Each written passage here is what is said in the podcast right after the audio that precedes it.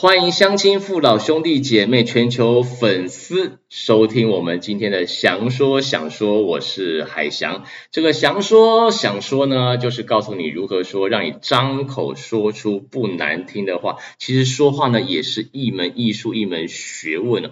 就这个节目呢，我们要互相交流一下呢，互相讨论一下呢，让你如何提高自己的语言表达能力。说真的啦，有许多呢这个身边的这个好朋友向我抱怨说，自己这个说话的表达能力不够好。不敢说，或者是怕说不好，心里面呢，其实有一牛车一头拉过的这个话要说呢，可是就是不知道该怎么表达，就非常羡慕像我们这些主持人啊，做直播啦、网红等等，可以上天下海滔滔不绝讲个三天三夜没完没了，而且重点就是呢，讲的东西就是那么的引人入胜，让人有兴趣。好了，所以你要提高自己的语言表达能力的话呢，其实我告诉你，就可以变得更有魅力。那那如何有这个语言表达能力呢？说实在，我告诉你啊，其实真的不好意思，有些人的确就是与生俱来的，像我们就是天生吃这行饭的，那有这种天赋。如果你没有，告诉你，你也不要泄气，因为呢，它是可以学出来，可以模仿起来的。那一旦你模仿起来之后呢，就可以增加你说话自信心。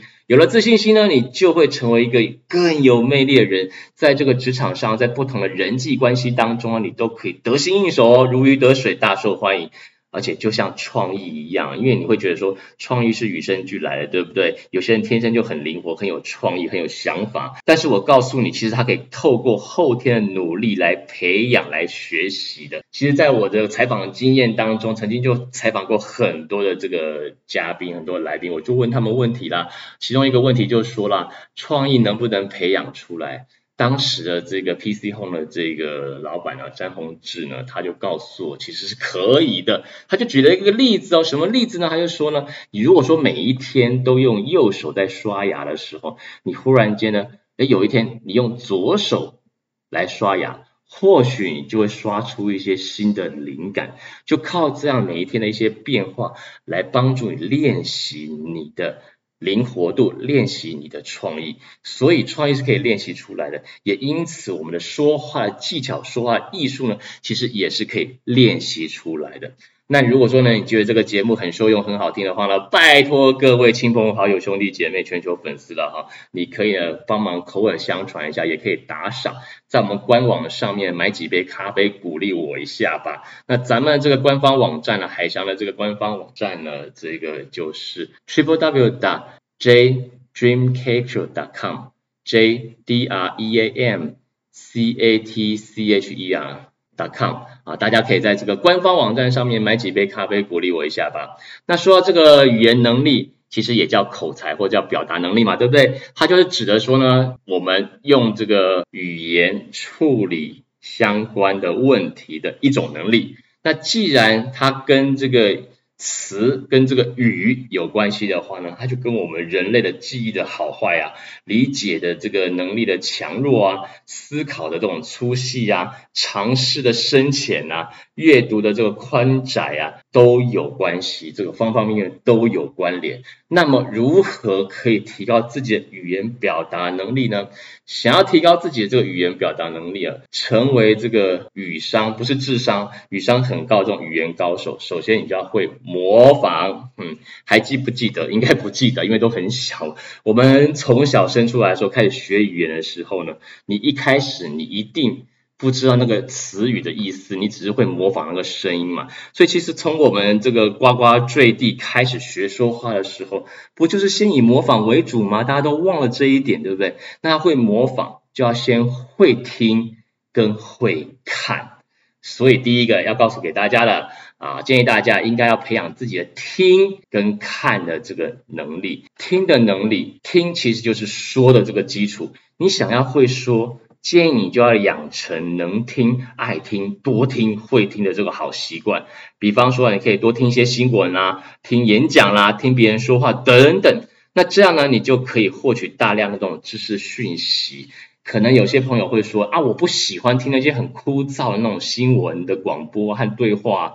告诉你，真的那是 OK，不要紧的，因为呢，你就可以无意间的把它播放出来，有意无意的你就听，听多少算多少，慢慢的它就会呢进入到你的潜意识当中，或者是你可以找你真的就喜欢的嘛，感兴趣的内容来听，而这些讯息经过大脑的整合提炼，无形当中哦就会形成语言智慧的那种丰富的全语言的。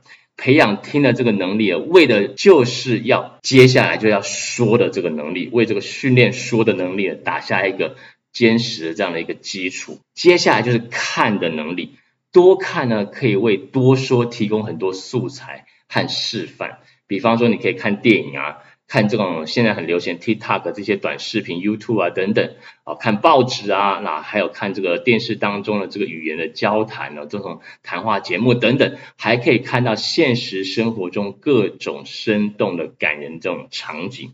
这一方面是可以呢，就是嗯培养你这个陶冶你的性情。另外一方面，其实可以丰富你的文化生活。再来呢，还可以呢，让你学习到其他人说话的这个方式、技巧跟内容，特别是那些电视、电影、戏剧，或者是那些报章、杂志当中人物的这种对话。为什么呢？因为他们源于生活，因为都是我们生活当中。可是因为它呈现给你看，它就变成一种表演。这种表演呢，其实又高于生活，可以为你学习说话提供一些范本跟范例。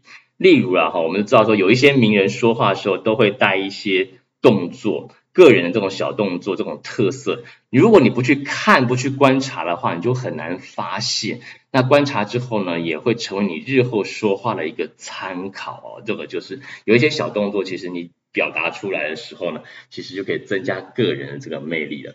再来就是背的这个能力，你会听、会看之后，你就要。背起来背的这个能力，许多人呢出口成章，或者是总是能举出不少经典或精彩例子，一讲出来之后，哇，就让人非常印象深刻，甚至觉得这个人的说话节奏特别好，很有语感。其实呢，其中一个窍门就是背。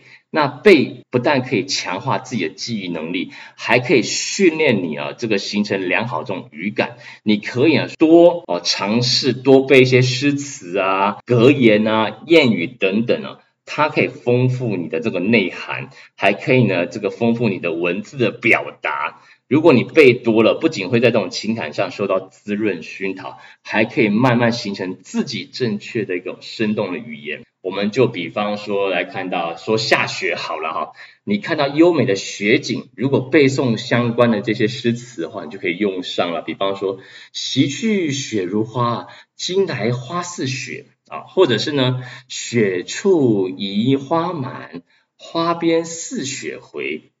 天将暮，雪乱舞，半梅花，半飘柳絮。用这些诗词来描写雪景的这个优美，表达自己内心的这种想法。那相反呢，我们就来个对比哈。如果说你只能说哇，这个雪好美哦，这个雪真好看呐，这个雪呢简直是美爆了。这些形容词或感叹句来表达的话，其实这个。气势上跟这个语法的层次上面，其实就弱了这个许多。一讲出来之后呢，就知道这个差异性就很大了啊。那而且呢，可以感觉到说不够具体来完整表达你自己的想法。为什么会这样讲？你想想看，这个美，每一个人对形容词或者对这个感叹句的认知程度其实不同的。你的美跟我的美的标准本来就不一样，对不对？每个人对审美对美的标准就不一样，每个人对好吃的标准也不。不同，我觉得好好吃。我说哇，这东西好好吃哦。结果呢，你觉得吃起来不好吃嘛？所以肯定是不一样。所以在沟通上面就有可能会产生误会，就会构成这个沟通的误区了。好，今天节目就在这边告一个段落。下一集节目当中会继续跟大家分享如何提高自己的这个说话表达的这个能力，让自己说出来的话不难听。我是海翔，非常谢谢所有听众朋友收听今天的这个节目。如果说你喜欢我们这个节目的话呢，也欢迎所有听众朋友们呢，呃，可以呢不吝啬的呃将这个连接节目的连接传给你身边的亲朋好友。记得也可以在我们这个官网上面 jdreamcatcher.com j d r e a m 就是梦想 c a t c h e r 啊，就是追逐梦想 dot .com j dreamcatcher.com 啊，在我们这个官网上面可以打赏买几杯咖啡给我。那上面还有许多不同的这个精彩的节目，也等着大家可以收看或者是收听。非常谢谢大家，我们下回节目再见，拜拜。